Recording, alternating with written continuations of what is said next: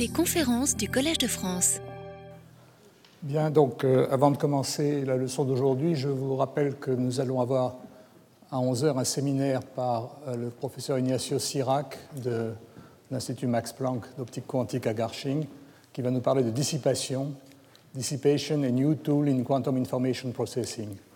Et je vous rappelle également que la série de cours de Louise Davidovich va continuer euh, après-demain, mercredi 23 février à 17h en salle 2. Donc c'est une série de cours qui est consacrée à l'intrication, la décohérence et la métrologie quantique. Au cours des leçons passées, euh, j'ai décrit un certain nombre d'expériences réalisées à l'aide de euh, qubits supraconducteurs. Je vous ai montré qu'en couplant ces qubits entre eux, ou en les couplant à un résonateur linéaire, un résonateur radiofréquence, on pouvait fabriquer des états non classiques d'intrication de plusieurs qubits ou des états non classiques du résonateur, état de Fock, euh, superposition arbitraire d'états, qu'on pouvait donc manipuler un champ quantique dans, euh, un résonateur à l'aide de ces euh, qubits supra. Et je vous avais indiqué que ces expériences utilisaient des méthodes qui avaient été développées au préalable dans la physique des ions piégés et dans l'électrodynamique quantique en cavité. Au cours des deux dernières leçons, aujourd'hui et la semaine prochaine, je voudrais revenir à l'électrodynamique en cavité et décrire de nouvelles expériences que nous projetons de faire à l'ENS qui euh, vont consister également à manipuler, synthétiser des états non classiques euh, du champ dans la cavité. Je vous parlerai aujourd'hui euh, d'expériences que nous comptons faire en exploitant l'effet Zénon. Donc on va revoir cet effet quantique et les applications intéressantes qu'il peut avoir pour la manipulation d'états. Et la semaine prochaine, je décrirai des expériences de rétroaction quantique, quantum feedback. Je montrerai comment, en euh, observant, en mesurant de façon répétée un champ dans une cavité, on peut se servir de l'information de ces mesures pour réagir sur le champ et le forcer à évoluer vers un état cible déterminé, et une fois qu'il a atteint cet état, à rester dans cet état en luttant contre les causes de décohérence. Alors là encore, il s'agit d'expériences qui sont en projet, qui sont en cours de réalisation actuellement, et donc je me limiterai à vous faire la théorie de ces euh, systèmes et de ces, expériences. Donc nous allons commencer aujourd'hui par euh, l'effet Zénon. Et je vous ai rappelé au tableau les différentes caractéristiques de cet effet. Alors qu'est-ce que c'est que l'effet Zénon C'est euh, un effet qui dit que lorsqu'on observe un système quantique subissant une évolution cohérente, eh bien on peut, du simple fait qu'on observe le système, geler cette évolution, l'empêcher d'évoluer. Bien entendu, on appelle cela effet Zénon en référence au paradoxe euh, du philosophe grec Zénon d'Élée, qui au 5e siècle avant Jésus-Christ avait décrit un certain nombre de, pas d'expériences, mais un certain nombre de situations euh, qui le faisaient mettre en doute l'existence même du mouvement. vous connaissez tous la fameuse histoire d'Achille et de la tortue. Achille laisse à la tortue une certaine avance, et puis il part à la poursuite de la tortue. Donc la tortue commence à aller du point A au point B, euh, lorsque Achille part, il commence par rejoindre le point B, mais à ce moment-là, la tortue est allée plus loin, un point C. Donc, dans une deuxième étape, Achille va de B à C, et ainsi de suite. On peut avoir une infinité donc d'étapes dans ce processus.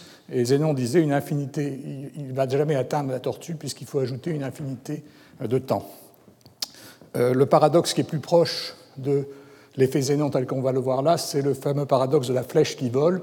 Et son idée est encore euh, du même ordre, il dit que euh, si on regarde, si on voit la flèche à un instant donné, la flèche est immobile, et le mouvement est en fait une succession d'instants, la flèche étant immobile à chaque instant, et une succession d'immobilité, infinie d'immobilité, ne peut pas constituer un mouvement. Alors bien entendu, ceci provient simplement du fait qu'on manque d'intuition pour décrire l'infiniment petit, de décrire le calcul différentiel ou intégral, et il a fallu plusieurs siècles, même plusieurs dizaines de siècles, avant que ce problème soit résolu euh, mathématiquement. Et c'est d'ailleurs pas une surprise que c'est l'invention du calcul différentiel et intégral, en particulier par Newton au XVIIe siècle, qui a permis de comprendre la nature exacte du mouvement, définir la vitesse qui est en fait le rapport entre deux quantités infiniment petites. Et donc le traitement des infiniment petits a montré que les paradoxes de Zénon en fait n'en étaient pas. Alors, ça n'a pas empêché que Zénon a continué à intéresser beaucoup les philosophes et les artistes. Euh, euh, par exemple, dans la fameuse fresque de l'école d'Athènes de Raphaël qui se trouve au Vatican, il y a un personnage dans le coin gauche qui est un peu isolé et dont on pense qu'il s'agit d'une représentation de Zénon d'Élée. Et Paul Valéry, dans le cimetière marin, parle, consacre plusieurs vers à Zénon. Il parle de Zénon, Zénon délai, cruel Zénon. Cruel parce qu'il a posé un problème extrêmement difficile à résoudre pendant des siècles aux gens. Bon, mais l'effet Zénon a en fait été euh, renouvelé et redevenu d'actualité pour une raison complètement différente dans le cadre de la physique quantique. bien entendu, si vous regardez une flèche qui vole, la flèche est classique, vous n'allez pas perturber son mouvement en la regardant. Mais si vous regardez un système microscopique, bien on sait que l'observation nécessite le couplage à un appareil de mesure. Ce couplage réalise une perturbation qui est forte, et cette perturbation peut perturber le mouvement et même le figer et l'arrêter. C'est ça l'effet Zénon, la manifestation qu'on appelle l'effet Zénon quantique. Donc c'est un effet qui est lié à l'action en retour de la mesure sur le système, ce qu'on appelle le back action en anglais, et on ne peut l'observer que sur des systèmes microscopiques en évolution cohérente. J'ai représenté sur le tableau intermédiaire à gauche toutes les formules qu'il faut connaître pour comprendre un petit peu l'effet Zénon. Donc il s'agit d'un système qui peut évoluer entre différents niveaux. Le cas le plus simple au départ, c'est de supposer que le système est initialement dans un niveau non dégénéré que j'ai appelé O ou 0, et qu'il peut évoluer sous l'effet d'un Hamiltonien V vers des états excités IJ, etc. La théorie des perturbations indique que la probabilité pour que le système passe dans l'état I est proportionnelle au carré de l'élément de matrice de l'Hamiltonien entre 0 et I, au carré du temps divisé par h bar 2. Donc cette formule-là, c'est un résultat euh, élémentaire de la théorie des perturbations dépendant du temps en physique quantique. Ça veut dire que, à contrario, la probabilité qui reste dans l'état initial, c'est 1 moins cette somme et c'est 1 moins une quantité qui est en T2. Donc ça, c'est ce qui se passe si on regarde l'évolution libre du système. Il est important de remarquer que le démarrage de l'évolution est en T carré. Par exemple, si vous prenez une oscillation de Rabi, elle démarre, la probabilité dans l'état fondamental est en cosinus carré oméga t, qui est bien en 1 moins T2. Alors qu'est-ce qui se passe si on observe le système de façon répétée? Ce que j'ai symbolisé de cette façon, on divise le temps t d'évolution du système en intervalle de temps t sur n, et on va faire tendre à la fin n vers l'infini. On mesure, on laisse évoluer, on mesure, on laisse évoluer, etc. À l'instant t sur n, pi 0 de t sur n est donné par cette formule, c'est 1 moins delta carré v t2 sur h bar de n2, et c'est encore, au, premier ordre, c'est identique au développement de l'exponentielle et puissance moins delta carré v t2 sur h bar de n2, où delta carré v, c'est la somme qui est ici, qu'on peut également écrire comme la variance de v, c'est 0 v2, la valeur moyenne dans l'état initial de V carré moins euh, le carré de la moyenne de V dans cet état. Hein, ça, c'est une formule qui est évidente. Donc, on voit que le système euh, reste dans l'état fondamental avec une probabilité qui est très voisine de 1. Si maintenant on fait n fois cette opération, la probabilité pour qu'il reste tout le temps dans l'état fondamental va être obtenue simplement en élevant à la puissance n cette quantité. Autrement dit, la mesure projette avec une très forte probabilité le système dans l'état zéro, il, essaye de réévoluer, on le reprojette dans l'état zéro, et ainsi de suite. Et lorsqu'on calcule cette quantité élevée à la puissance n, le T2 sur n2 de l'exponentielle devient simplement T2 sur n, mais il tend bien vers 0 lorsque n tend vers l'infini. Et on voit que cette probabilité tend vers 1 lorsque n tend vers l'infini. Et c'est ça l'effet Zénon euh, ordinaire. On regarde un système, ça revient à le reprojeter de façon périodique dans l'état fondamental, et à la limite où on fait ça très très souvent, par rapport à la constante de temps d'évolution du système, le système ne peut plus bouger. Alors j'insiste sur le fait qu'il est essentiel pour que cet effet s'observe qu'on ait une dépendance en t carré. Si, on a une dépendance, si, la dépendance, si la dépendance est simplement en t, à chaque pas, on va avoir une probabilité qui va être en t sur n, et moins, par exemple, si vous prenez une évolution irréversible, un état excité qui décroît par euh, émission spontanée ou par euh, décroissance radioactive, l'évolution est en puissance moins gamma t. Au temps court, euh, la probabilité diffère de 1 par une quantité linéaire en t. Et si vous divisez ça en n intervalles, vous allez avoir 1 moins t sur n, et quand vous l'élèverez à la puissance n, vous allez retrouver 1 moins gamma t. Autrement dit, des processus irréversibles, par exemple des processus liés à un couplage avec un réservoir, pas, euh, ne sont pas modifiés par l'effet Zénon. Il faut des processus cohérents qui se comportent en t carré. Donc voilà euh, cet effet Zénon, et la question qu'on peut se poser maintenant, c'est euh, en quoi cet effet euh, peut-il être intéressant Au-delà de la simple manifestation, de la simple observation un peu paradoxale qu'observer un système l'empêche d'évoluer, est-ce qu'on peut se servir de cet effet pour réaliser des expériences intéressantes en information quantique? Eh bien, ce que je vais vous montrer, c'est qu'en en fait, on peut utiliser, on peut faire généraliser cet effet Zénon au cas où le système est mesuré qu'on mesure une observable qui a un spectre dégénéré et que la mesure projette le système non pas sur un état unique non dégénéré, mais dans un sous-espace. Et le système reste libre d'évoluer dans ce sous-espace. Eh bien, ce qu'on va montrer, c'est qu'à ce moment-là, euh, on va restreindre l'évolution du système au sous-espace en question. On va donc en fait modifier, non pas geler l'évolution, mais la modifier, la restreindre à des sous-espaces de l'espace de Hilbert. Et c'est cette modification qui va nous permettre de manipuler de façon intéressante le Hamiltonien du système et donc l'évolution du système et les états qu'on peut obtenir.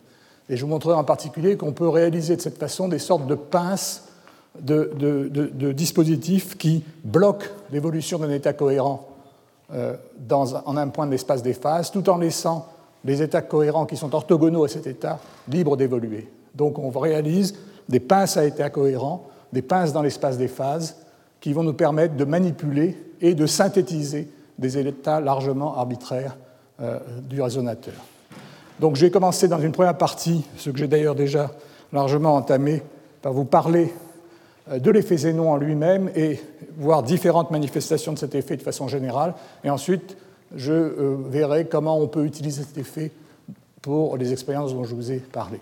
Alors, en fait, j'ai déjà abordé l'effet Zénon il y a plusieurs années, dans le cours d'il y a six ans, en 2004-2005, et euh, je ne vais pas reprendre l'ensemble des calculs techniques. Je vais insister sur les idées physiques. Si vous voulez revoir ce que je vous ai dit à ce moment-là, il s'agit de la quatrième leçon de ce cours que vous pouvez trouver sur le site du Collège de France. Alors qu'est-ce qu'il est important de comprendre pour l'effet Zénon? D'abord, bon ça je vous en ai déjà parlé, observer un système qui est dans un état non dégénéré gèle son évolution. Qu'est-ce qui se passe maintenant? Alors en fait on a fait une expérience euh, sur un oscillateur harmonique qui, permet qui nous a permis d'observer cet effet. Et euh, cette expérience, l'effet Zénon d'un oscillateur harmonique, je l'ai également détaillé un petit peu au tableau. C'est le euh, le tableau du bas. Alors quel est le principe de cette expérience? On a un champ qui est dans une cavité micro-ondes. Ce champ est alimenté par une source classique, un courant oscillant dans la source qui émet des photons. Certains de ces photons sont capturés dans la cavité par diffraction sur les bords des miroirs. Et donc, en alimentant cette cavité par cette source, on fait varier le champ dans la cavité et le champ évolue dans la cavité sous l'effet d'une transformation unitaire. Qu'est-ce que c'est que cette transformation unitaire? C'est un déplacement. Si on part du vide, à un instant donné, on a injecté un champ qui a une amplitude alpha, et euh, le champ qu'on obtient dans la cavité, c'est l'effet sur le vide de cet opérateur déplacement d alpha qu'on a étudié de, façon extrêmement euh, euh, détaillée dans les cours passés. Cet opérateur d alpha, c'est exponentiel de alpha à croix moins alpha étoile a, et nous savons que son action sur le vide, c'est de créer un état cohérent, une superposition d'états n, dont les amplitudes dans les différents états dépendent du paramètre alpha, suivant une loi de Poisson. Le nombre moyen de photons étant proportionnel à alpha carré. Alors si on couple de façon continue la cavité à la source, ce que j'ai symbolisé par ce trait horizontal, donc ça c'est l'intensité de la source en fonction du temps, eh bien, euh, alpha varie linéairement par rapport au temps. Alpha est égal à gt, où g est une constante euh, de couplage qui dépend de, la géométrie, etc., et qui ne nous intéressera pas ici. Et le nombre moyen de photons est en alpha carré en G2T2. Et on a une variation, donc la probabilité euh, au départ de quitter l'état 0 photon pour aller à l'état 1 photon est au départ proportionnelle au carré du temps. Donc c'est un phénomène qui est susceptible d'être altéré par l'effet Zénon. Alors qu'est-ce qu'on fait quand on fait une expérience d'effet Zénon On envoie pendant un certain temps le champ de la source et puis on mesure le champ et on le mesure à l'aide d'atomes qui traversent la cavité un à un, et on effectue une mesure non destructive. Alors la mesure non destructive du champ, j'en ai également longuement parlé, et je ne reviendrai pas aujourd'hui là-dessus, on en reparlera d'ailleurs la semaine prochaine. Euh, il faut que la mesure soit non destructive, parce que si on détruit le champ, évidemment, le, euh, fait qu'on reste dans l'état fondamental est trivial. On ne détruit pas le champ, mais on acquiert de l'information sur le champ, et puis on le laisse évoluer et on recommence. Et à nouveau, eh bien, on va observer euh, à ce moment-là l'effet Zénon, la probabilité de rester dans l'état 0 à l'instant t sur n à 1 moins g2 t2 sur n2. Et au bout de n cycles de ce genre, on a une probabilité d'être resté tout le temps dans l'état 0, qui est 1 moins G2T2 sur N2 à la puissance N, c'est égal à, c'est équivalent à 1 moins G2T2 sur N, qui tend bien vers 1 lorsque N tend vers l'infini. Ça veut dire que le champ ne peut pas partir du vide si on le mesure en, permanence. Ce qui se passe, c'est qu'à chaque fois qu'on mesure, on a une très grande probabilité d'être à nouveau dans le vide, on a détruit les cohérences et le système reste dans le vide. J'insiste sur le fait que ceci empêche le champ d'évoluer parce qu'on a ici un processus cohérent. S'il n'y a pas d'effet Zénon, par exemple, si on a mis un champ dans la cavité et qu'on regarde son amortissement, parce que son amortissement va être exponentiel, et on a vu qu'une loi exponentielle n'est pas susceptible d'être altérée par l'effet Zénon. Alors on a fait cette expérience, et le résultat de l'expérience est montré, le principe de l'expérience est montré ici au tableau. Vous avez ici la cavité qui contient le champ, la source qui essaye d'injecter un champ cohérent dans la cavité, les atomes qui sont préparés dans la boîte B qui la traverse. Ces cavités auxiliaires R1 et R2 servent à réaliser la mesure non destructive du champ par interférométrie de Ramsey et on détecte les atomes par ionisation ici. Et vous voyez que lorsqu'on euh, fait tout ça, eh bien, si on commence dans une première expérience par mesurer le champ simplement à la fin, c'est-à-dire qu'on laisse le système évoluer pendant le temps t sans faire des mesures intermédiaires, on voit qu'en fonction du temps t, le, nombre de photons dans la cavité croît bien au départ de façon quadratique. On a ici une parabole, elle finit par saturer parce qu'il faut tenir compte des processus d'amortissement et on a un régime stationnaire qui euh, explique pourquoi on va tendre vers une asymptotiquement vers une valeur limite. Mais le point important, c'est qu'au départ, l'évolution est quadratique. Par contre, si on effectue des mesures périodiques sur le système, eh bien, vous voyez qu'il reste essentiellement dans son état fondamental et on n'injecte pratiquement pas de champ dans la cavité. Alors, je ne vais pas insister là-dessus, je vous donne ici simplement la référence. Vous voyez donc que l'effet Zénon s'observe de façon euh, très claire sur un oscillateur. Et la question qu'on va se poser maintenant, c'est est-ce qu'on peut modifier cet effet fondamental pour euh, observer des effets plus subtils? Alors, je vais parler maintenant de l'effet Zénon dynamique, c'est-à-dire, je vais revenir à ce que je vous disais tout à l'heure, qu'est-ce qui se passe lorsqu'on mesure de façon répétée une observable euh, qui a une valeur propre dégénérée? Et donc je vais ici décrire une situation euh, euh, qui est la suivante. on mesure l'observable O. Cet observable O possède une valeur propre mu dégénérée associée à un sous-espace propre que je vais appeler E mu. Et le projecteur sur ce sous-espace E mu, je vais l'appeler P mu. Et puis il y a évidemment d'autres valeurs propres qui peuvent être dégénérées ou non. Elles sont associées à des valeurs propres nu, espace E nu, projecteur P nu. Et le raisonnement est exactement le même que tout à l'heure si on mesure de façon répétée, avec n mesures pendant le temps t, à l'instant t sur n, la probabilité de rester dans le sous-espace P mu va être égale à 1 moins une quantité en t2 sur n2, le coefficient étant delta 1 carré sur h bar 2, où delta 1 carré est simplement l'élément de matrice dans l'état initial de l'opérateur P mu, V, V. Ça veut dire quoi? Ça veut dire que c'est la probabilité de partir de l'état 0 pour aller dans tous les états nus différents en dehors de la multiplicité. C'est une généralisation immédiate de la théorie des perturbations que je vous indiquais tout à l'heure. Le point important, c'est que cette quantité est en 1 sur n2. Qu'est-ce qui se passe? Alors, qu'est-ce qui se passe après? Dans quel état est projeté le système? Eh bien, Vous voyez que le système cherche à échapper euh, au sous-espace E mu, mais quand on le mesure et qu'on trouve le résultat mu, eh bien, on reprojette le système dans le sous-espace E mu, donc on obtient à nouveau l'état initial, moins une petite correction, mais cette correction dépend uniquement de l'élément matrice de V restreint au sous-espace P mu, avec un terme en T sur H bar. Vous savez que lorsque que les probabilités sont en T2, les amplitudes de probabilité sont évidemment en T. Et donc, euh, vous voyez que le système est reprojeté périodiquement cette fois-ci, mais dans un sous-espace. Il, il, lui reste une liberté d'évolution dans le sous-espace associé à la valeur propre mu. Alors, si on recommence maintenant, qu'est-ce qui va se passer? Eh bien, d'abord, il faut noter que cet état-là, c'est le même que celui qui résulterait de l'évolution libre pendant le temps t sur n du système sous l'effet du hamiltonien P mu V P mu. Autrement dit, ce que fait l'effet Zénon, c'est qu'il rend complètement inefficace les éléments de matrice non diagonaux qui couplent l'état, le sous-espace initial à d'autres sous-espaces. Mais à l'intérieur du sous-espace initial, les éléments de matrice continuent à avoir une importance pour décrire l'évolution. Tout se passe comme si l'hamiltonien était restreint au sous-espace initial. Alors, donc ça, c'est la fonction à l'instant t sur n. Si on remesure à l'instant 2t sur n, eh bien, on reprojette le système une seconde fois avec la probabilité 1 moins delta 2 carré t2 sur n2, où delta 2, c'est le même type d'expression, c'est la moyenne de P mu, V, P nu, V, P mu sommé sur nu différent de mu, mais cette fois-ci dans l'état psi de T sur N. Et le système devient à ce moment-là l'état psi de 2T sur N, qui est obtenu en laissant évoluer pendant T sur N l'état initial psi T sur N, toujours à l'intérieur du sous-espace.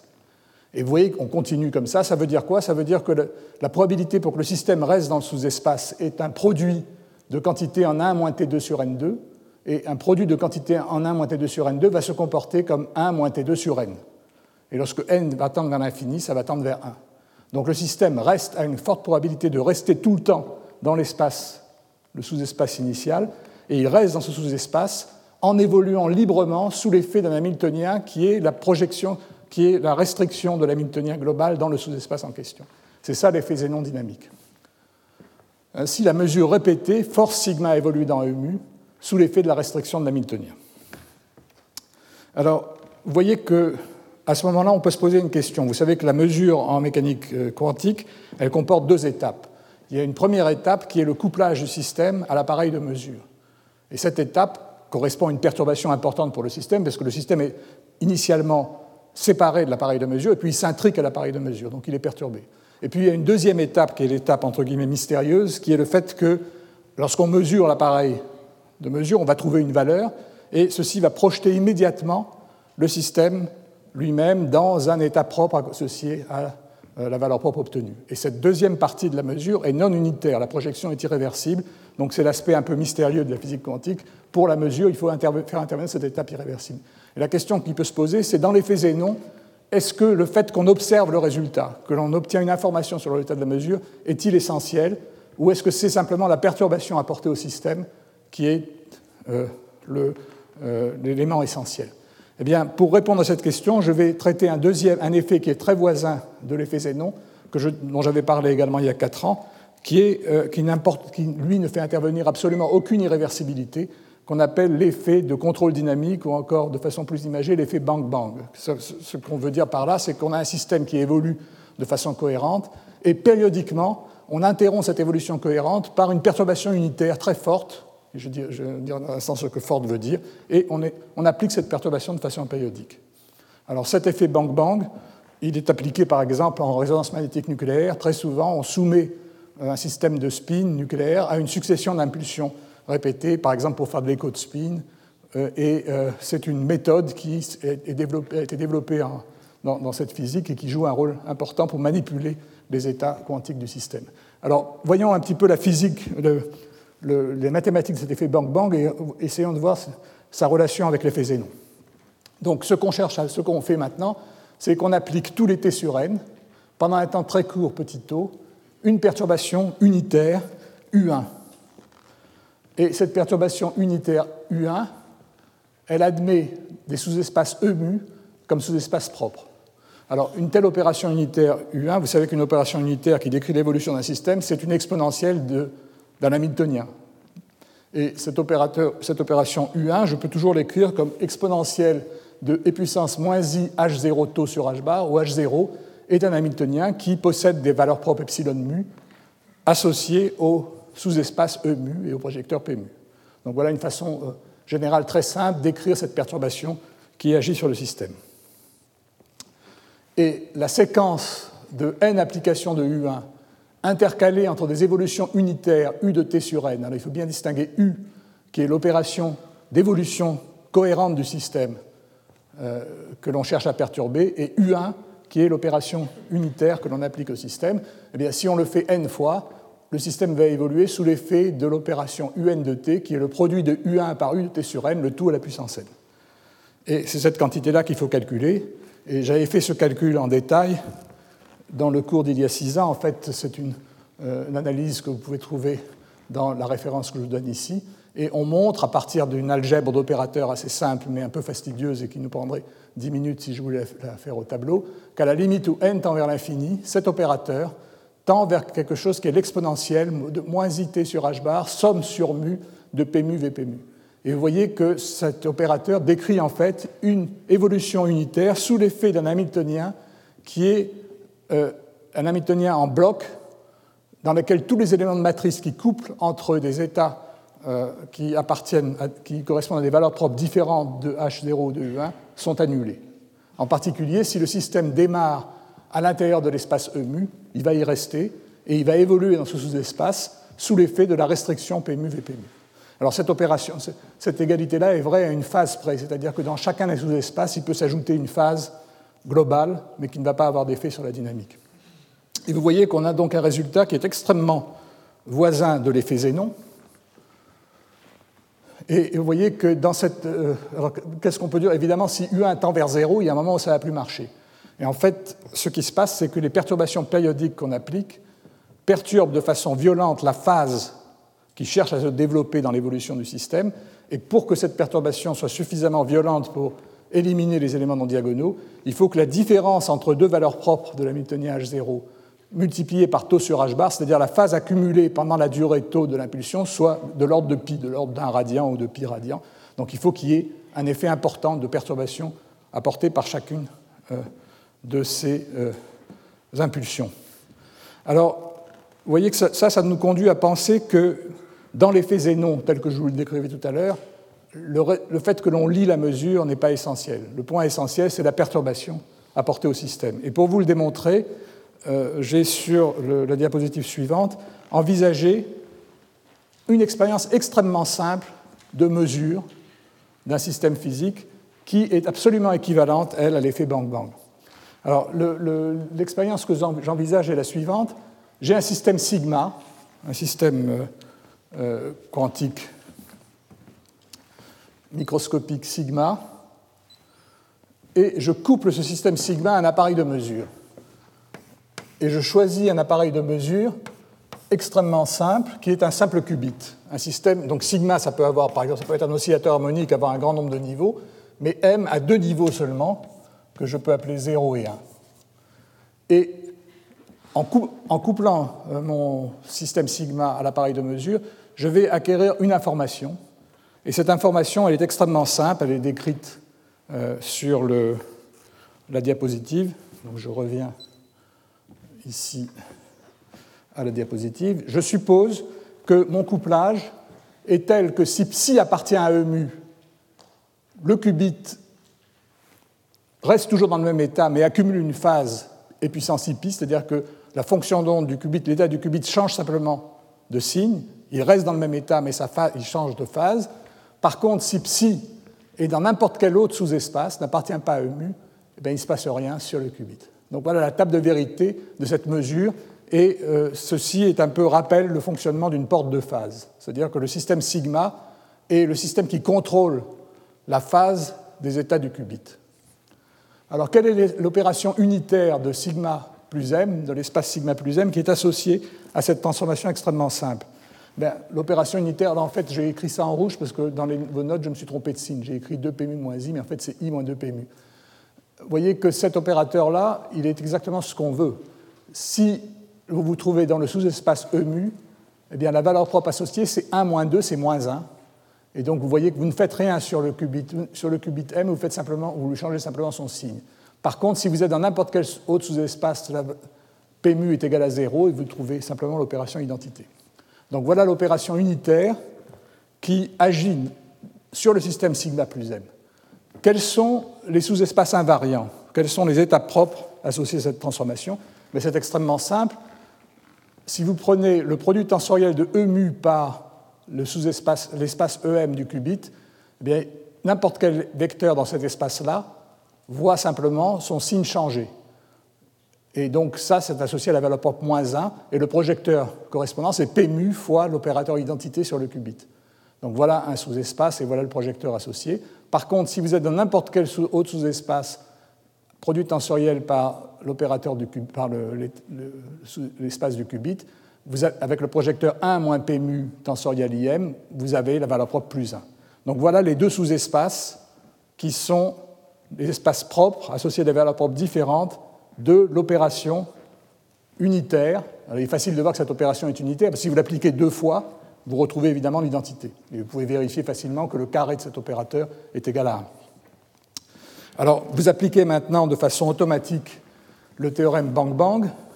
Vous partez d'un état psi 0, par exemple, qui appartient à E mu, et par exemple du qubit dans l'état 0, donc produit tensoriel d'un état appartenant à E mu et de l'état 0 du qubit. Vous êtes donc dans ce sous-espace-là. Et comme ce sous-espace est invariant, vous y restez. Et vous y restez, et le système évolue sous l'effet de cet hamiltonien. Exponentielle moins it sur h bar, p mu v p mu, psi 0 fois 0m. Vous supposez qu'entre les mesures, euh, l'état du, qubit ne bouge pas. Et donc vous avez exactement le résultat de l'effet Zénon, et il n'y a, a, pas eu de projection. Le système a subi uniquement les transformations unitaires, et il n'y a pas besoin de projection. En fait, le système reste, les deux sous-systèmes restent désintriqués à la fin. Il n'y a pas d'intrication, il n'y a pas de projection. Mais vous avez quand même perturbé fortement le système. Vous avez affecté, brouillé les phases, et vous avez inhibé l'apparition de cohérence entre mu et uni. Donc vous voyez que dans l'effet Zénon, l'analogie euh, très étroite entre l'effet Zénon et l'effet Bang-Bang indique que dans l'effet Zénon, c'est effectivement euh, la perturbation par la mesure qui joue un rôle essentiel et pas le fait qu'on lit le résultat de la mesure. Alors je termine ces généralités par un exemple simple. Là, je vous ai donné donc les résultats d'une théorie analytique qui est valable, qui est générale, mais pour se convaincre que ça marche bien, on va prendre un exemple extrêmement simple dans lequel on peut calculer de façon analytique l'évolution du système. Donc je, reviens au cas d'un sous-espace non dégénéré, en fait, et euh, je considère un simple qubit. Alors, plus attention, là, c'est plus le qubit de mesure m. Euh, mon, système sigma est un qubit, un système à deux niveaux, et il est soumis à l'opération cohérente h bar g sur 2 sigma x. Alors ça, ça décrit une rotation autour de l'axe OX de la sphère de bloc. Quand vous le mettez dans l'exponentielle et puissance moins i v euh, t sur h bar, vous avez une rotation autour de sigma x et cette rotation va amener périodiquement votre système de l'état 0 à l'état 1, puis à l'état 0. En fait, c'est l'oscillation de Rabi. Cet Hamiltonien décrit une oscillation de Rabi du qubit entre les états 0 et 1. Alors, comment est-ce qu'on va perturber cette oscillation de Rabi? Eh bien, on va appliquer de façon périodique l'opération sigma z. L'opérateur sigma z est un opérateur unitaire, évidemment, puisque sigma z carré est égal à 1, et c'est un opérateur qui a comme état propre les états 0 et 1 associés aux valeurs propres plus 1 et moins 1. Donc voilà si vous appliquez ça de façon périodique, le théorème Bang-Bang vous dit que l'évolution cohérente entre 0 et 1 va être inhibée. Si le système est initialement dans l'état 0, il va y rester. S'il est initialement dans l'état 1, il va y rester. Ça, c'est le résultat général, mais dans ce cas-là, il se comprend de façon analytique très simplement. En effet, qu'est-ce que c'est que la transformation après n pas? Supposons d'abord que le nombre de pas est pair. Écrivez n égale 2p. Vous avez donc sigma z et puissance moins i gt sur 2n sigma x à la puissance de p. Donc, comme c'est à la puissance de p, vous pouvez écrire le carré de l'expression et l'élever à la puissance p. Le carré de l'expression, c'est tout simplement sigma z et puissance moins i gt sur 2n sigma x, sigma z et puissance moins gt sur 2n sigma x. J'ai mis en rouge ce facteur-là qui met en sandwich l'évolution et puissance moins i gt sur 2n sigma x entre deux fois sigma z. Et pourquoi j'ai fait ça? C'est parce que sigma z, sigma x sigma z est égal à moins sigma x. Donc en fait, cette opération-là, ce n'est rien d'autre que la rotation en sens inverse, et puissance i gt sur 2n sigma x. Et évidemment, si vous multipliez deux rotations du même angle à sens inverse, vous trouvez l'identité. Donc vous voyez que si n est pair, vous avez strictement l'identité, indépendamment de n d'ailleurs. Qu'est-ce qui se passe maintenant si n est impair Si n est impair, ben, le terme à la puissance 2p va vous donner 1, et il va vous rester juste un sigma z et puissance moins i gt sur 2n sigma x. Et vous faites tendre n vers l'infini. Si n tend vers l'infini, cet argument tend vers 0, et vous vous retrouvez simplement avec sigma z. Sigma z, ça vous, montre bien que l'évolution est figée. Si vous êtes dans l'état 0, vous y restez. Si vous êtes dans l'état 1, vous y restez. Simplement, il y a un déphasage, il y a une phase supplémentaire qui est, plus, qui est, qui est 0 si vous êtes dans l'état 0 euh, et qui est pi si vous êtes dans l'autre état. Et je vous ai dit que le théorème Bang-Bang était valable à une phase près. Donc on retrouve ce résultat, et dans ce cas-là, il est trivial. Ce gel d'oscillation est dû au fait que euh, appliquer la perturbation revient à changer périodiquement le sens de la précession autour de OX, et donc on l'annule finalement. Donc vous voyez que euh, mathématiquement, dans ce cas-là, c'est très simple. Alors maintenant, je voudrais passer à la partie essentielle de cette leçon. Comment utiliser cet effet pour manipuler le champ dans une cavité? Alors, pour cela, euh, je voudrais vous dire d'abord qu'on ce qu'on va chercher à réaliser, c'est une opération unitaire, l'opération qui va réaliser les, perturbations périodiques. On veut réaliser une opération unitaire qui a une forme extrêmement simple. On veut une, une transformation qui va simplement isoler un nombre de photons donné, et si le système est dans ce nombre possède ce nombre de photons, la phase de son état va être décalée de pi. Si par contre le nombre de photons est différent de ce nombre, il ne va rien se passer du tout. Donc on veut réaliser cette porte de phase dans ce cas particulier. Alors j'ai rappelé ici euh, ce qui était déjà au tableau. Qu'est-ce que c'est que l'évolution cohérente d'un oscillateur harmonique lorsqu'on le couple à une source? C'est simplement un déplacement, et ce déplacement amène le système à une superposition d'état n donnée par une loi de Poisson, l'amplitude étant proportionnelle au temps, et l'amplitude dépend également d'une phase globale, euh, qui est la phase de la source. Dans toute la suite, je vais prendre phi égale 0. Je vais supposer que ma source est appliquée avec une phase constante. Donc G sera réel. Qu'est-ce qu'on peut dire de cette évolution unitaire? Elle dérive évidemment d'un Hamiltonien. C'est cet opérateur-là qui est une exponentielle. C'est l'exponentielle de e puissance moins i vt sur h bar, où v est un Hamiltonien qui est linéaire en a et en a croix. Le couplage à la source est donné par un Hamiltonien linéaire en a et en a croix qui décrit donc l'annihilation et la création de photons de façon cohérente. Donc ça, c'est quelque chose qu'on a vu en détail euh, dans de nombreux cours, et euh, je ne vais pas insister trop là-dessus. Qu'est-ce que ça montre? Ça montre si vous partez du vide et que vous appliquez cette transformation, eh bien, le champ va croître dans la cavité, son amplitude va croître de façon linéaire, et donc le nombre de photons va croître de façon quadratique. C'était ce qu'on disait tout à l'heure, vous avez une augmentation, et au fur et à mesure que le nombre de photons augmente, il va y avoir un étalement sur les états n, qui est l'étalement caractéristique de la loi de Poisson des états cohérents. Alors qu'est-ce qu'on va essayer de faire maintenant pour perturber cette évolution?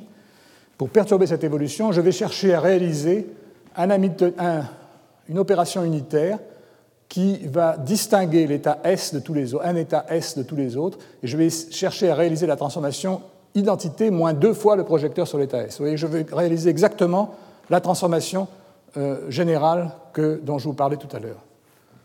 Qu'est-ce qui se passe? Donc, ce que je veux faire, c'est m'arranger pour que si j'ai S photons, la phase soit retournée et que rien ne se passe si le nombre de photons est différent. Alors, quels sont, dans ce cas-là, euh, les états invariants, les sous-espaces invariants de U1. Alors c'est absolument évident. Vous avez d'abord un premier sous-espace invariant euh, qui est l'état S, avec le projecteur sur l'état S. Si le système est dans ce sous-espace-là, eh bien, la valeur propre est moins 1. La phase du système va être changée de pi. Et puis tout le reste, qui est la somme des projecteurs sur les états plus petits que S et sur les états plus grands que S, qui lui a la valeur propre plus 1. Et vous voyez donc que ces deux sous-espaces, un sous-espace très simple qui est l'état S, et tout le reste de l'espace de Hilbert sont découplés. Alors, qu'est-ce que, quelle va être l'évolution? L'évolution, l'hamiltonien effectif, va être maintenant la somme de la restriction dans l'espace P-, P-, VP-, plus P+, VP+. Mais maintenant, il faut voir qu'est-ce que c'est que V. V est donné par cette expression-là, et vous voyez que P-, VP- est identiquement nul.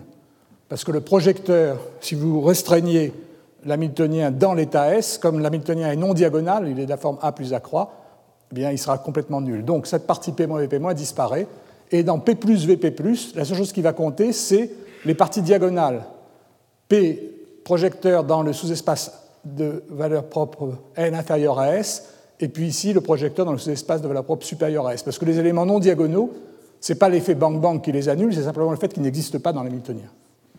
Donc vous voyez que tout se passe comme si maintenant le système évolue sous l'effet de deux Hamiltoniens complètement indépendants et l'état à S photons est une barrière infranchissable. Si vous préparez le système dans le sous un sous-espace, l'espace de Hilbert correspondant à n plus petit que S, il ne pourra jamais passer dans n plus grand que S et inversement. Et donc, la seule chose qui nous reste maintenant à montrer, c'est comment on réalise en pratique Enfin, quand je dis en pratique, comment on espère réaliser en pratique, et je me tourne vers les membres du groupe ici en, leur disant qu'on commence à être impatient, comment est-ce qu'on va réaliser ça de façon réaliste au laboratoire? Eh bien, voici le schéma du montage, voilà la cavité avec son mode, et vous alimentez, comme tout à l'heure, cette cavité à l'aide d'une source que je maintenant S', pour une raison qui va apparaître dans un moment, et donc on cherche à faire rentrer des photons dans cette cavité. Et puis, on va, la transformation unitaire qui va faire cet effet bang-bang, elle va être réalisée par un atome. Alors, tout à l'heure, je vous disais que on réalise cette transformation à l'aide d'un qubit, eh bien ici, cet atome, ça va être, ce qubit, ça va être un atome, un atome de Rydberg.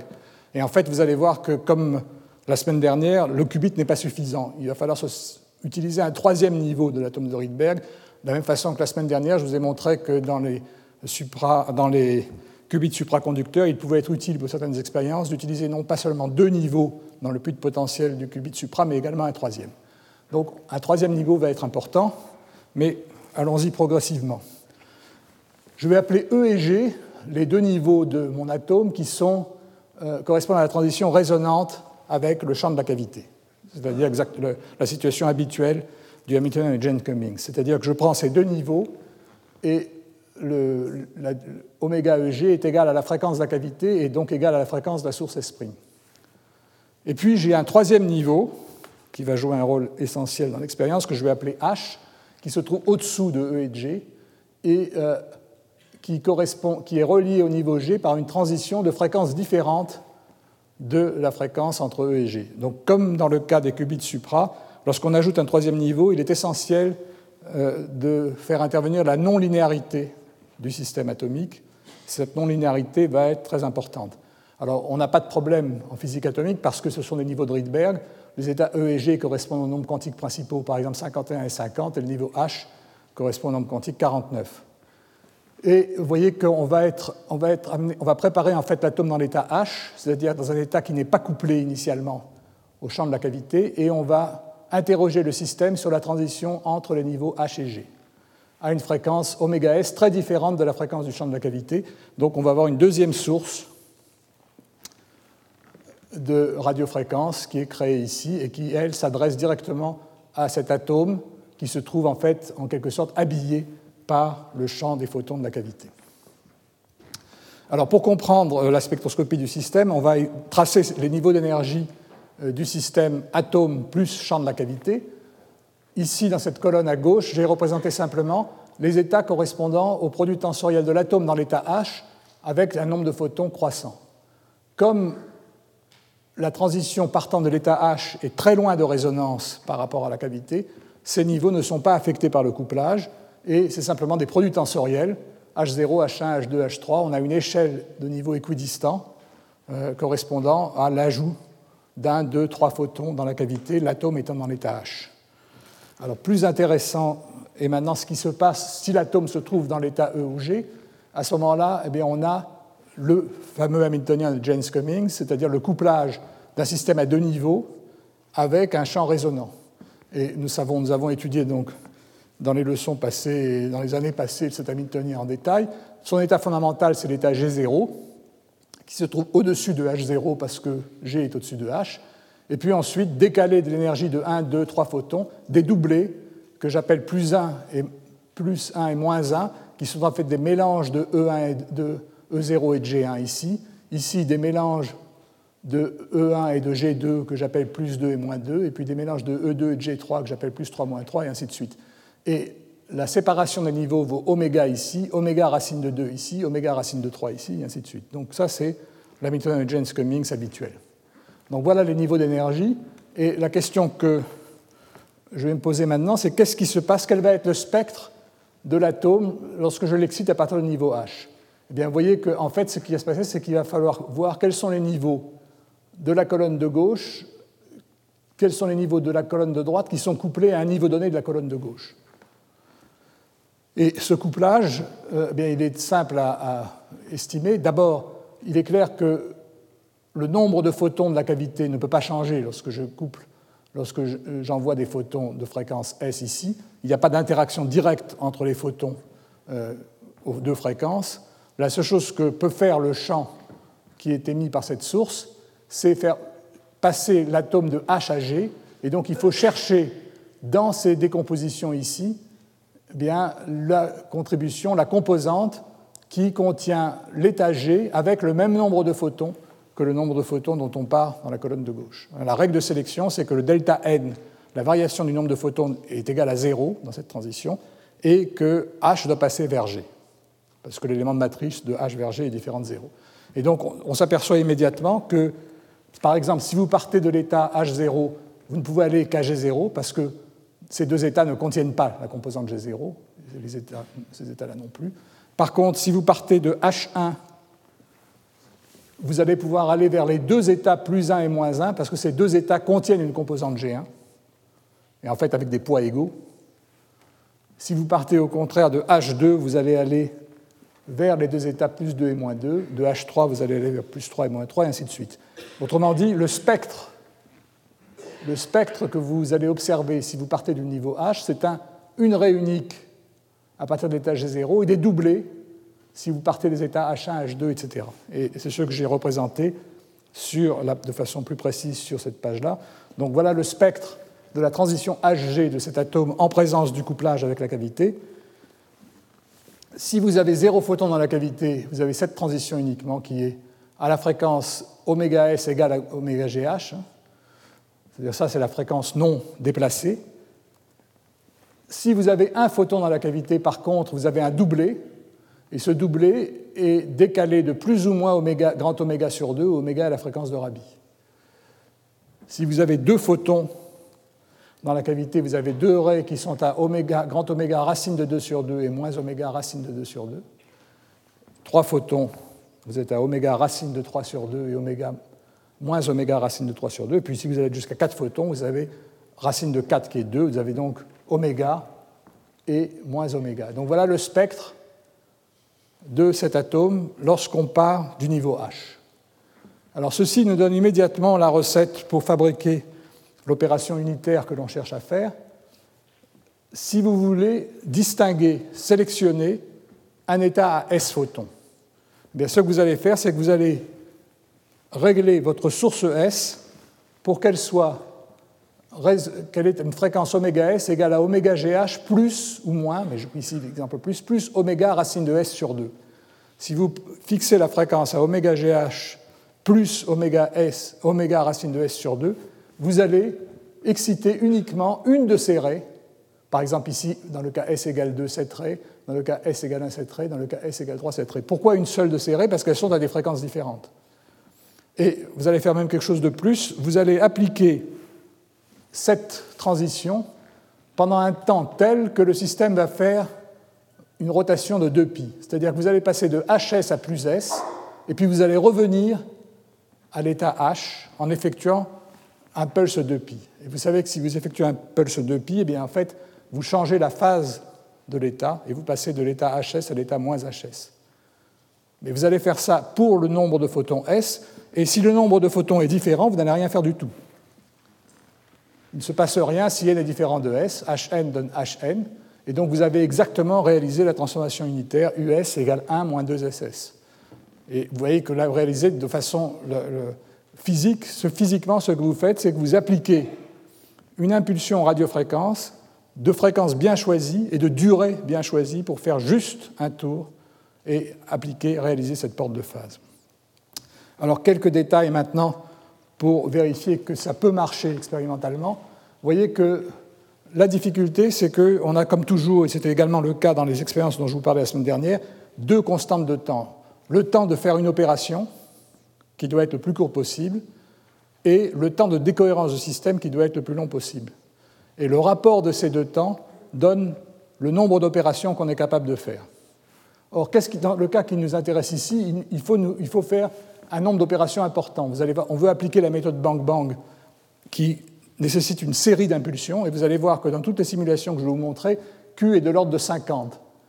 Et il faut laisser le temps, dans un cycle, il faut laisser le temps au système d'évoluer et de subir le bang-bang. Donc disons qu'il faut euh, que toute l'opération s'effectue, que chaque pas s'effectue en un temps de l'ordre de t sur 2q, où t est le temps global de l'opération. Mais la durée totale de l'expérience, elle, elle doit être plus courte que tc sur nm, où tc est la durée de vie d'un photon dans la cavité et nm est le nombre maximum de photons. Pourquoi? Parce que le temps de décohérence est de l'ordre de tc sur n. Donc vous voyez qu'on veut que t sur 2q soit plus court, on veut qu'on puisse faire q opérations pendant un temps de l'ordre de tc sur nm. Et donc vous voyez que finalement, ce qui va nous. Le, paramètre important, comme toujours dans ce problème, c'est le, facteur de mérite, si vous voulez, du système, c'est le nombre, est représenté par le nombre d'oscillations de Rabi qu'on peut faire pendant le temps de vie des photons dans la cavité. Hein, donc le facteur de mérite essentiel, c'est F égale oméga TC. Et on va retrouver l'importance de ce facteur par un, le petit raisonnement que j'ai fait sur cette diapositive. Quelle est la durée, minimum de l'interrogation de chacun de ces pulses U1 qu'on applique au système? Vous voyez qu'on est limité, on ne peut pas euh, rendre les pulses infiniment courts, parce que si on rend les pulses courts, en raison de l'incertitude entre la fréquence et le temps, on va avoir un spectre étalé en fréquence et on va plus distinguer les états racine de n de l'état racine de n plus 1. Et il est facile de voir que pour distinguer, on va avoir une des du doublé qui va être décalée de oméga racine de nm, et la suivante va être décalée de oméga racine de nm plus 1. Et on veut distinguer ces deux fréquences.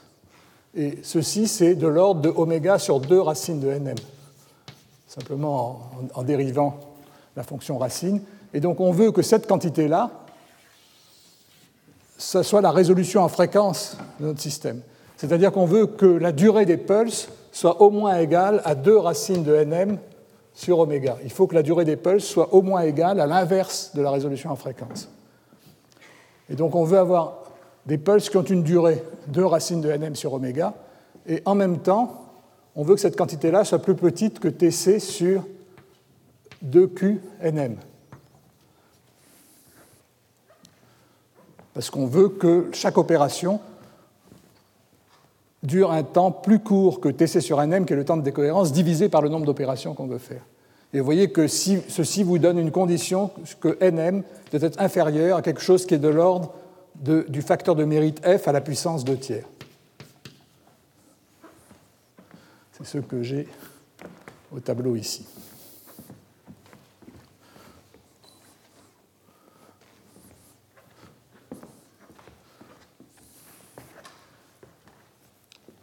Le facteur de mérite dans nos expériences, il est de l'ordre de 3 10 puissance 4, je vous l'avais déjà indiqué. La fréquence de Rabi est de l'ordre de 50 kHz et le temps d'amortissement du champ dans la cavité est du dixième de seconde. Donc on a un très grand facteur oméga Tc. si vous le prenez à la puissance 2 tiers, vous le divisez par Q qui est de l'ordre de 50 et vous le prenez à la puissance 2 tiers, vous trouvez des nombres de photons de l'ordre de 20.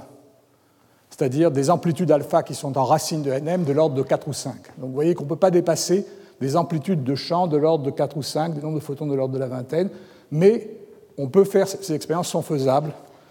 Alors qu'est-ce qu'on peut dire également maintenant de cet atome? Je vous ai dit qu'on a un atome dans l'intérieur de la cavité, mais il faut que cet atome reste dans la cavité pendant tout le temps de l'expérience.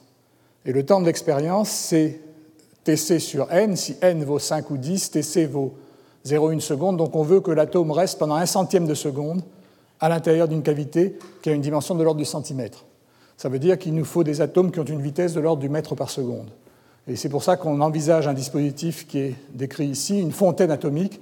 On a des atomes très froids ici, et on lance ces atomes vers le haut dans, un dispositif de type fontaine. Quand ils arrivent au sommet de la parabole, eh bien, on prépare l'atome circulaire, et pendant que le, temps de l'ordre d'un centième de seconde où l'atome reste ici, on effectue toute l'expérience. On applique les impulsions euh, avec S et on essaye de faire rentrer un champ cohérent avec S'.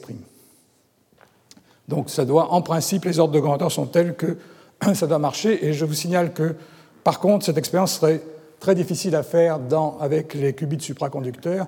Euh, c'est un des rares avantages qu'on ait, parce que leur facteur oméga Tc est beaucoup plus petit. Pour l'instant, leur facteur oméga Tc est 100 fois plus petit, donc ils peuvent, pas, ils peuvent difficilement faire plus que quelques opérations unitaires, et ce n'est pas suffisant pour voir l'effet bang-bang. Alors, on a simulé numériquement, et je vais terminer donc par l'analyse de ces simulations numériques maintenant, on a simulé numériquement l'évolution du système, et je vous donne sur cette diapositive les paramètres de cette simulation. À chaque pas, donc, on applique un champ d'amplitude bêta qui est injecté dans C par la source S', et l'amplitude rajoutée à chaque pas suivant les cas, vaut 0,1 ou 0,05. Alors, une amplitude de 0,1, ça correspond à un bêta carré de 1 centième, c'est-à-dire que vous voyez qu'à chaque injection, on injecte 1 centième, disons, de photons euh, supplémentaires dans la cavité. Enfin, ça n'a pas tellement de sens parce que c'est quadratique, mais enfin, au départ, c'est comme ça. Et chaque, chaque, injection est suivie par une impulsion de S qui réalise l'opération unitaire 1 moins 2 SS, donc qui crée cette barrière infranchissable. Et vous voyez que c'est extrêmement simple parce que l'atome finit à chaque pas dans l'état H. Il n'y a rien à faire sur l'atome. À la fin de chaque impulsion U1, l'atome revient dans l'état H et il est prêt à subir l'impulsion suivante. On n'a pas besoin de le détecter. Il n'est pas projeté. Il semble qu'il n'arrive rien à l'atome, mais en fait, pendant l'évolution, il lui arrive beaucoup de choses et c'est ça qui, évidemment, fait tout euh, la dynamique Zénon. La transformation UZ appliquée après Q6, c'est simplement donc US d bêta à la puissance Q.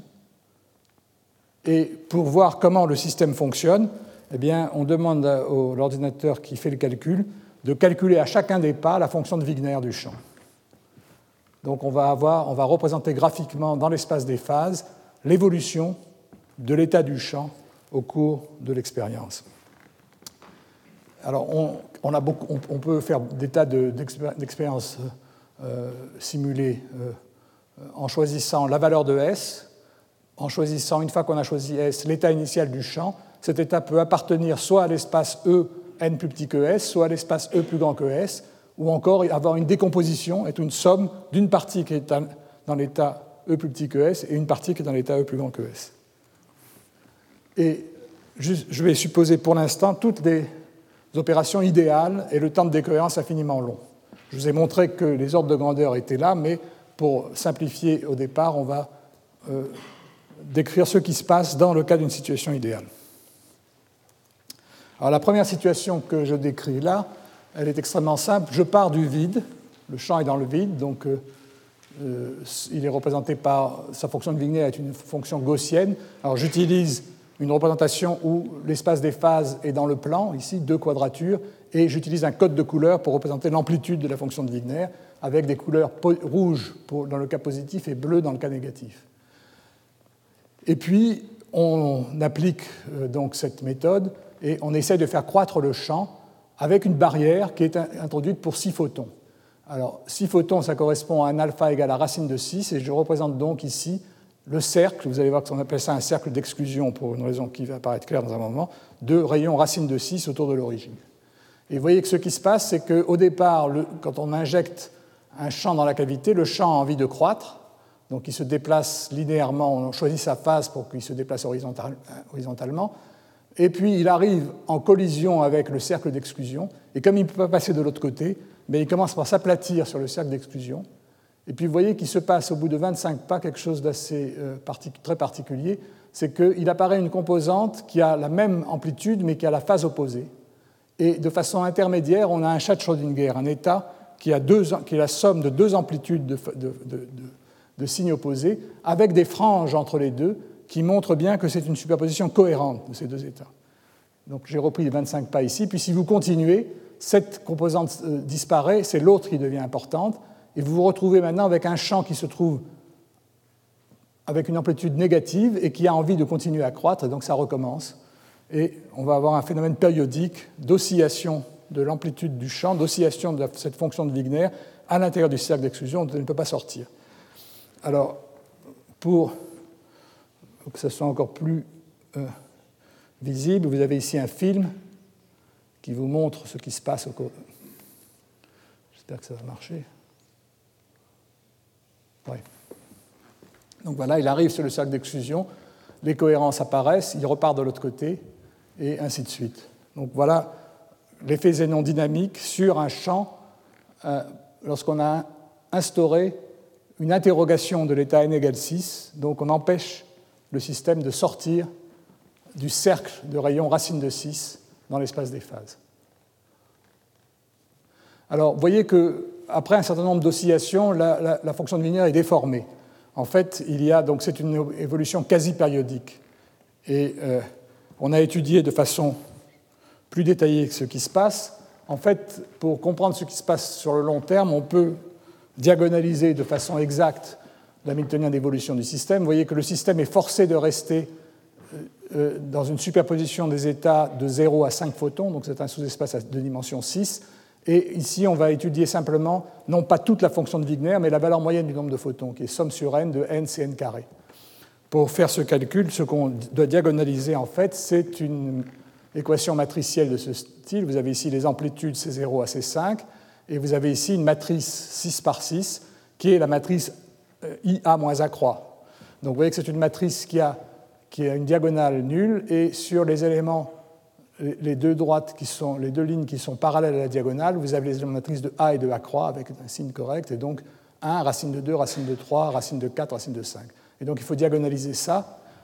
Et lorsque vous diagonalisez ça et que vous étudiez sur le long terme ce qui se passe, vous voyez que vous avez effectivement des oscillations du nombre de photons, mais l'amplitude des oscillations décroît. Après 800 pas environ, le système se trouve étalé avec une valeur moyenne du nombre de photons qui n'oscille plus, et puis les oscillations réapparaissent après un temps plus long. Et donc ce phénomène de, euh, de collapse et de renaissance des oscillations, c'est un phénomène qui est assez typique d'Hamiltoniens qui ont des valeurs propres incommensurables. Ici, si vous cherchez les valeurs propres de cet Hamiltonien, elles sont incommensurables. Vous avez un nombre fini de valeurs propres incommensurables. Le battement de ces valeurs propres va annuler l'oscillation bout d'un certain temps. Et puis, comme le nombre est fini, si vous attendez un temps plus long, les oscillations vont se remettre en phase. Et donc, c'est ce que montre ce type de calcul. Alors, prenons maintenant un autre exemple. Qu'est-ce qui se passe si vous partez toujours avec le même cercle d'exclusion? Vous partez maintenant d'un état cohérent qui se trouve à l'extérieur. Donc vous prenez un état cohérent qui a une amplitude égale à moins 5 et vous mettez dans la cavité un champ d'amplitude opposée. C'est-à-dire que vous, commencez, vous demandez au champ de commencer par diminuer pour passer. Il passerait à l'origine s'il n'y avait pas le cercle d'exclusion. Mais là, il ne peut pas passer à l'origine puisqu'il ne peut pas passer à l'intérieur du cercle. Et vous voyez que ce qui se passe, c'est qu'il va rentrer en collision et cette collision, elle va l'amener brutalement à changer de phase et à sauter par-dessus le cercle d'exclusion et finalement continuer à avancer. Là encore, je crois que le film va rendre ça de façon plus claire, mais je voudrais insister sur un fait intéressant. D'abord, de façon intermédiaire, vous avez à nouveau un espèce de chat, et ensuite, la traversée du cercle d'exclusion est beaucoup plus rapide que ce qui se passerait s'il devait simplement se propager de façon euh, libre. En effet, vous voyez que là, on est au 45e pas, et il se trouve déjà là les pas sont de 0,1. 45 fois 0,1, c'est 4,5. Il est parti de moins 5. Dans, l'espace libre, il sera encore à une valeur négative de alpha. Et là, il est déjà très fortement dans les valeurs positives. Autrement dit, la vitesse de propagation dans l'espace des phases est accélérée par ce phénomène de Zénon. Et euh, vous, allez voir ça en forme de film ici. Donc il va arriver sur le cercle d'exclusion il apparaît des franges à l'intérieur qui indiquent qu'il y a une superposition cohérente maintenant des états de alpha négatif et positif, et puis très vite, il ressort de l'autre côté sans être rentré. La probabilité se trouve, que, la fonction de Wigner se trouve à l'intérieur est toujours nulle. La, probabilité d'avoir un x ou un p à l'intérieur de la fonction de Wigner est nulle. À l'intérieur du cercle d'exclusion est nulle. Alors vous voyez qu'on a étudié d'autres situations. Vous pouvez prendre maintenant la situation où on essaye de faire passer en ligne droite, mais en tangentant le cercle d'exclusion. Et vous voyez que ce qui se passe là, de façon intéressante, c'est que les composantes de la fonction de Wigner qui sont très proches du cercle d'exclusion vont se propager plus vite que celles qui sont plus loin. Et on va avoir donc une distorsion de la fonction de Wigner, un effet de compression, de squeezing. Euh, la fonction de Wigner qui a au départ une forme euh, circulaire va devenir très fortement elliptique et allongée par, à cause de ce phénomène. Et à nouveau, vous avez ici le film qui montre ça.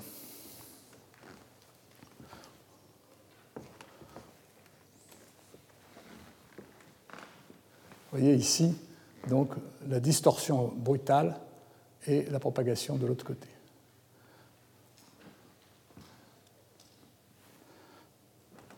Alors, bon, on peut s'amuser maintenant à prendre une situation qui est qui est différente. On peut regarder qu'est-ce qui va se passer si vous prenez maintenant un état qui est une superposition de deux états, un qui est à l'intérieur du cercle d'exclusion et l'autre à l'extérieur.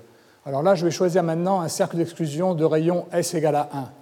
Donc ce cercle d'exclusion est centré à l'origine de l'espace des phases et il a un rayon unité. Alors, dans ces conditions, on bloque l'état zéro, on bloque le vide. C'est la situation de l'état Fézénon ordinaire on bloque le vide, mais si on fabrique un état qui est une superposition du vide et d'un état cohérent à l'extérieur, l'état cohérent à l'extérieur va évoluer librement. Parce qu'il s'éloigne, si on ajoute un champ, l'état alpha égale 2 va s'éloigner du vide, alors que l'autre partie du champ, de, l'état va rester bloquée au vide. Et donc on va aller Par exemple, après 45 pas d'amplitude 0,05, on va se trouver dans l'état 0 plus alpha égale à 4,25. Donc c'est une méthode pour amplifier un chat, pour prendre une composante du chat et la maintenir immobile en un point et tirer sur l'autre composante pour augmenter l'amplitude euh, du chat. Et donc vous avez ici le cercle d'exclusion de rayon 1, la superposition des états 0 et 2, et lorsqu'on effectue cette opération, on fabrique un chat qui est beaucoup plus gros. Et là, à nouveau, vous allez voir le film. Vous voyez, il a envie de sortir là, il ne peut pas. Et par contre, l'autre composante est tirée. Et, le point important, c'est qu'il reste que les cohérences ne sont pas détruites. Et vous voyez qu'on arrive maintenant à la notion de pince euh, à état cohérent. Vous voyez que l'état 0, qui est un état cohérent particulier, est bloqué, un peu comme sous l'effet d'une pince, à l'origine de l'espace des phases, alors qu'on peut faire évoluer les composantes qui se trouvent à l'extérieur.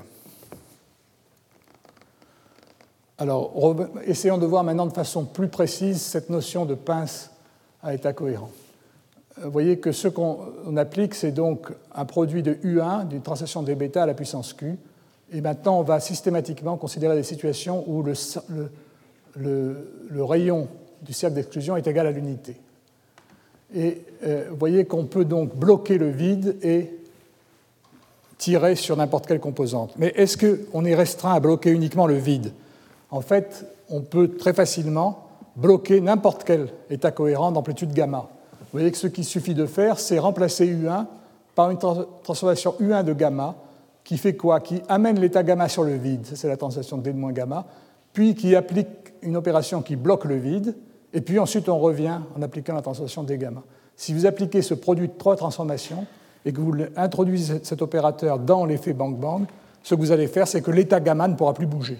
Parce qu'à chaque pas, on amène l'état gamma à l'intérieur du cercle d'exclusion, on l'empêche de bouger, et puis ensuite on le ramène. Et tous les états orthogonaux à l'état gamma, eux, vont pouvoir évoluer librement. Alors on peut mettre ça en évidence de façon plus claire en explicitant qu'est-ce que c'est que U1 de gamma D de bêta à la puissance Q.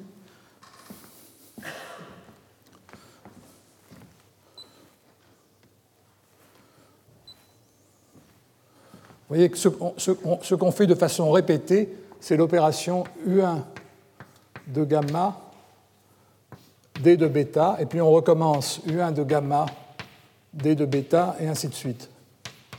Mais qu'est-ce que c'est que U1 de gamma? C'est D de gamma, U1, D de moins gamma, puis ici on va avoir D de bêta, et puis ici à nouveau D de gamma, U1, D de moins gamma, D de bêta, etc. Et vous voyez que de façon intermédiaire, on a le produit de trois translations, D de moins de gamma, D de bêta, D de gamma. Et en fait, à une phase près, les translations dans l'espace des phases commutent. Donc vous pouvez faire sauter le moins de gamma au-dessus de bêta et vous trouvez D de moins de gamma, D de gamma qui vaut 1. Autrement dit, ces termes-là, tous ces termes intermédiaires disparaissent et il ne reste plus que les D de gamma au bout. À une phase près, et cette phase, on peut la calculer, c'est celle qui est donnée sur l'équation ici. Donc ce qu'on montre, c'est que effectuer cette opération, c'est équivalent à effectuer l'opération pour gamma égale 0 et mettre simplement en sandwich un d de moins gamma à gauche et un d de gamma à droite, à condition de multiplier par un facteur de phase global, qui est une, phase topologique qui dépend des phases relatives des transformations bêta et gamma. En particulier, cette opération, ce terme-là est évidemment nul si bêta et gamma sont dans la même direction, si les deux euh, amplitudes ont la même phase.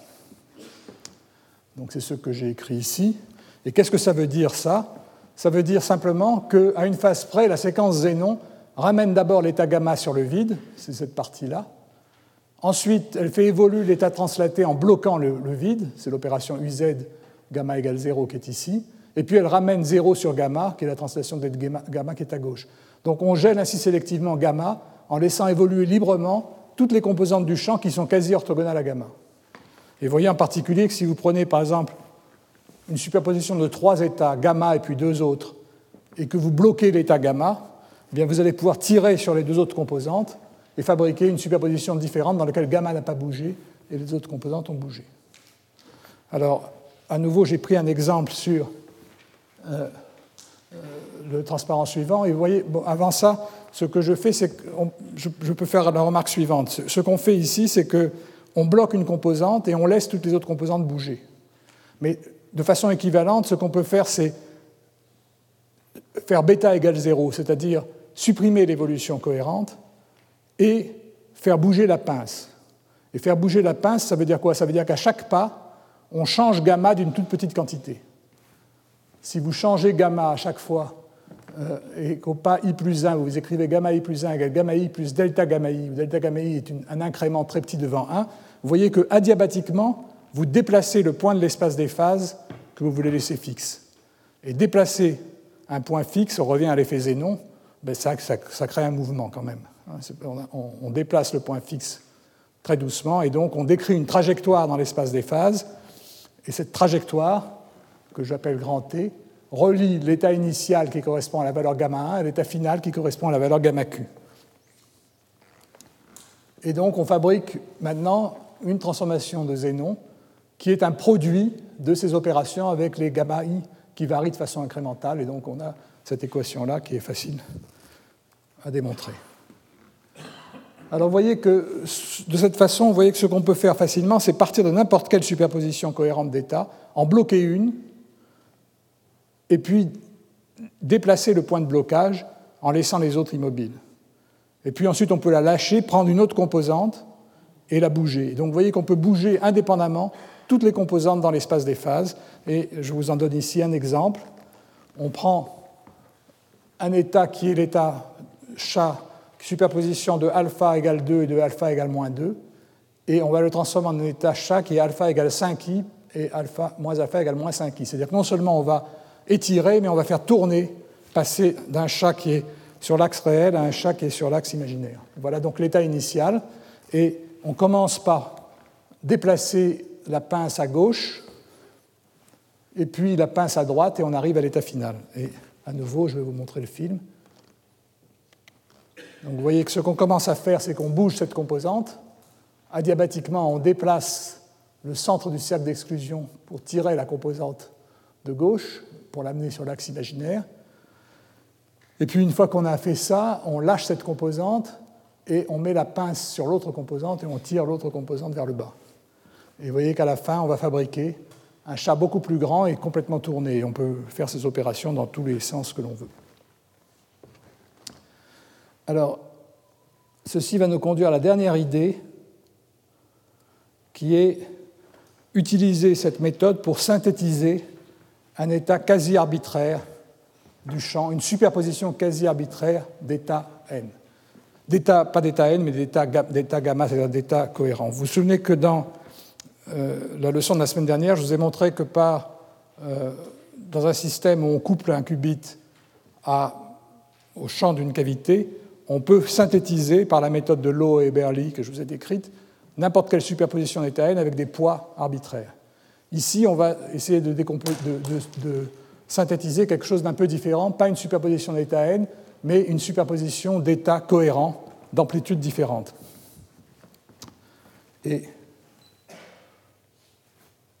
j'ai écrit au tableau la superposition la plus générale possible, C1 gamma 1 plus C2 gamma 2 plus C3 gamma 3 plus Cn gamma n. La seule condition que je vais exiger, c'est que les gamma 1, gamma 2, gamma n soient quasi orthogonaux, tous les uns avec les autres, c'est-à-dire qu'il n'y ait pas de recouvrement euh, important entre les gammas. Vous savez que deux états cohérents ne sont jamais strictement orthogonaux, mais leur euh, recouvrement varie de façon exponentielle avec euh, la distance avec leur distance, c'est ce qui est écrit ici. Et je prends donc une distance grande devant 1 entre deux états quelconques, de façon à ce que gamma i, gamma j soit très petit devant 1, et gamma i 0 soit très petit également devant 1, sauf éventuellement pour i égale n. C'est-à-dire que je me réserve dans cette décomposition, l'état de vide peut être le dernier état, mais tous les autres états ne sont pas dans le vide. Et alors la question est comment est-ce que je vais fabriquer avec des, avec des pinces cette superposition? Et la règle du jeu est un peu comme celle de la leçon de la semaine précédente. Je vais partir du vide avec un atome préparé dans l'état G, et je vais aboutir à cet état arbitraire, cette superposition arbitraire d'états, dans un produit tensoriel de cet état avec un état séparé de l'atome. Et si vous vous souvenez de ce que j'ai dit il y a 15 jours, c'est exactement les mêmes principes, la même règle du jeu, mais la méthode pour y arriver ici va être différente. Alors le premier pas, le, le premier pas de l'expérience est simple, vous partez de l'état G0 et vous appliquez une impulsion sur la transition entre le niveau G et le niveau H, et vous fabriquez une superposition de G0 et de H0 avec des poids A1 et B1. Ces poids A1 et B1, pour l'instant, sont arbitraires, on les fixera à la fin du calcul. Ils sont déterminés par l'amplitude, la phase, la durée de, l'impulsion, mais on peut les choisir comme on veut.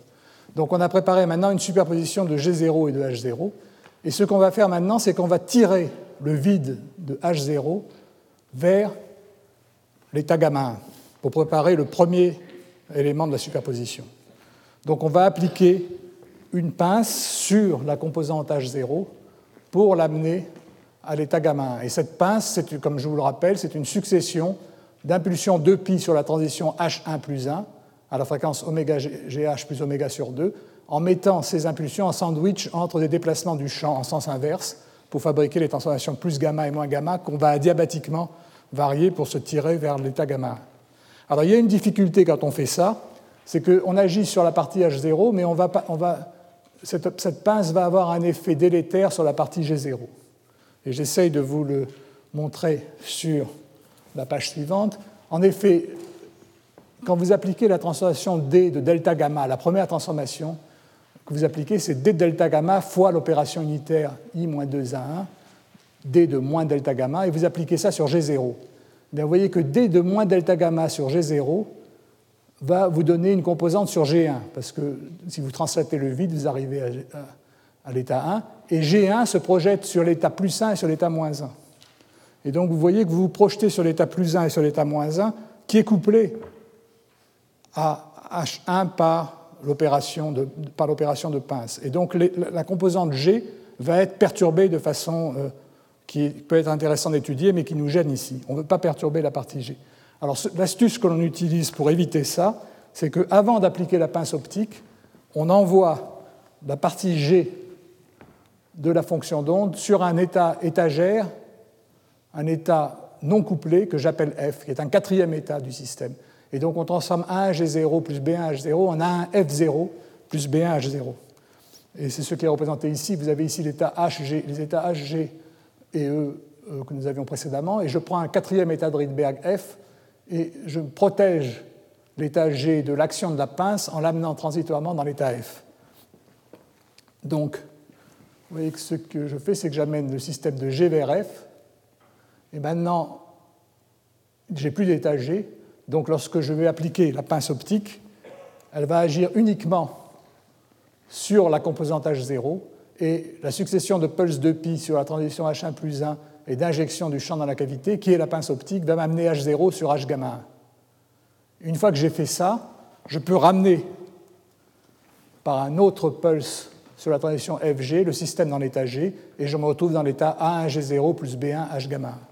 Donc vous voyez que cette série de quatre opérations m'a permis de préparer la composante gamma 1 de, mon, de ma superposition d'états. Alors à partir de là, ça devient très simple. Euh, la suite est évidemment claire. En fait, la partie G0 que j'ai gardée, elle sert d'une espèce de réservoir pour successivement me fabriquer les composantes gamma 2, gamma 3, etc. Donc je recommence, j'applique à nouveau une impulsion sur la transition G0H0 qui va me donner. Donc je pars de cet état-là, mais la partie G0, je la transforme en A2G0 plus B2H0 et sur cette partie-là, je vais maintenant appliquer la pince sur cette partie-là, sur l'état H0. Donc je vais à nouveau protéger l'état G en l'envoyant sur l'état F, et je vais tirer cet état. Et vous voyez que si je tire cet état, je n'agirai pas sur gamma 1, parce que gamma 1 ne se projette pas sur l'état 0. Il est à l'extérieur du cercle d'exclusion. Donc je vais tirer sur H0 sans toucher à gamma 1 qui est déjà prêt. Et vous voyez qu'à la fin de cette opération, je vais me retrouver maintenant avec un état qui va être A1 A2 G0 plus A1 B2 H gamma 2 plus B1 H gamma 1. Et puis j'itère, je recommence, et je vais me retrouver après la n-unième itération dans une superposition qui va être celle que j'ai écrite ici, avec un H gamma n-1. Pour la dernière étape, j'effectue une dernière fois une impulsion sur la transition G0 H0. Et si le dernier état est l'état 0, ben j'ai fini, je ne fais plus rien, je me trouve dans cet état 0. Si ce n'est pas l'état 0, ben je lui applique l'effet de pince pour arriver à gamma n. Et je me trouve finalement avec cet état dans lequel j'ai une superposition cohérente produite tensorielle par l'état H. Alors la seule chose qui reste à faire maintenant, c'est identifier les coefficients de cette superposition avec ceux que je veux. Et c'est ce que j'ai écrit au tableau en haut. Vous voyez que l'identification est facile à faire. C1 est identique à B1. A1 est obtenu en normalisant. A1 carré plus B1 carré vaut 1. Donc une fois que j'ai obtenu A1 et B1, j'obtiens B2 en disant que A1 et B2 est égal à C2, et ainsi de suite, de proche en proche, je peux calculer les coefficients. Alors je vous laisse euh, vérifier le résultat du calcul que je donne sur ce transparent-là. Voilà donc sur cette diapositive, voilà les résultats pour euh, B1 égale C1, A1 est égal à racine de 1 moins C1 carré, et de proche en proche, je calcule B2 et A2, B3 et A3, et il y a une règle de récurrence évidente, et je vous donne ici les valeurs de BI et de CI euh, qui sont obtenues donc de façon évidente. Et à partir de ce moment-là, vous avez exactement toutes les phases qu'il vous faut pour calculer les différents pulses. Et je vous donne simplement ici un cas particulier, une simulation numérique de la synthèse en 114 pas de l'état. Vous voyez qu'il y a une superposition de l'état gamma 1 égale 4, plus gamma 2 égale 4i, plus gamma 3 égale 3 fois e puissance 5 pi sur 4, et gamma 4 est le vide. Et voilà l'état obtenu. Et sur la dernière image, je vous montre le film qui montre la préparation de cet état. Donc on commence par tirer dans la direction de gamma 1. Vous voyez, on a l'impression que ce n'est pas cohérent. Pourquoi? Parce qu'au milieu de l'opération, on est intriqué entre l'atome et le champ et les cohérences n'apparaissent pas. Mais dès qu'on va lâcher la pince, les cohérences apparaissent. Ensuite, on va vers la direction gamma 2, préparer la deuxième composante. Et puis, on la lâche, les cohérences réapparaissent, on va vers gamma 3.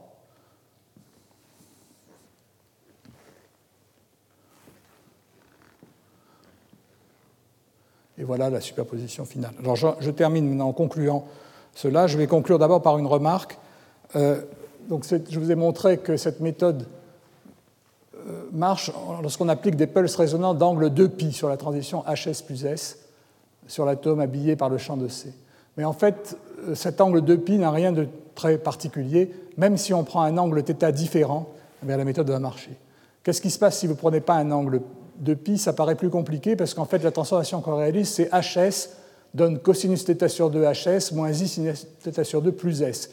Et donc, on a une intrication entre l'atome et le champ. Mais cette intrication n'apparaît que si le champ contient s photons. Et il se trouve qu'il ne va jamais atteindre l'état s photons. Si vous êtes dans un état où le nombre de photons est différent, eh bien, vous êtes dans un état qui est un état propre de euh, l'opération unitaire en question. Et cet état propre, cet sous-espace propre HH tensoriel de P n plus petit que S plus P n plus grand que S est indépendant de θ. Et il est le même que celui qui correspond à θ égale 2π. Autrement dit, sous l'évolution Zénon, l'atome reste dans l'état H et le champ qui est initialement dans le sous-espace n plus petit que S ou n plus grand que S n'atteint jamais la valeur n égale S et l'intrication atome-champ ne se produit pas. Et en fait, ce qui est donné par ce raisonnement général est vérifié par les simulations. En fait, si vous prenez θ égale 1 radian au lieu de 2 pi radian, eh vous allez obtenir le même résultat. Donc il y a une très grande euh, euh, robustesse de cet effet Zénon par rapport à l'angle du champ choisi. Enfin, donc maintenant, en conclusion, donc, on a proposé une méthode de manipulation et de synthèse d'état qui semble être faisable avec des atomes de Rydberg et des cavités supra parce que euh, on a un grand facteur de mérite. Le facteur oméga TC est très grand.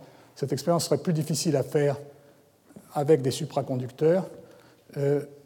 Lorsqu'on intègre les imperfections d'une expérience, on a simulé une opération de pince optique euh, qui, en 10 pas, devrait changer un chat plus 2 moins 2 en un chat plus 3 moins 3 avec une fidélité acceptable de l'ordre de 70%.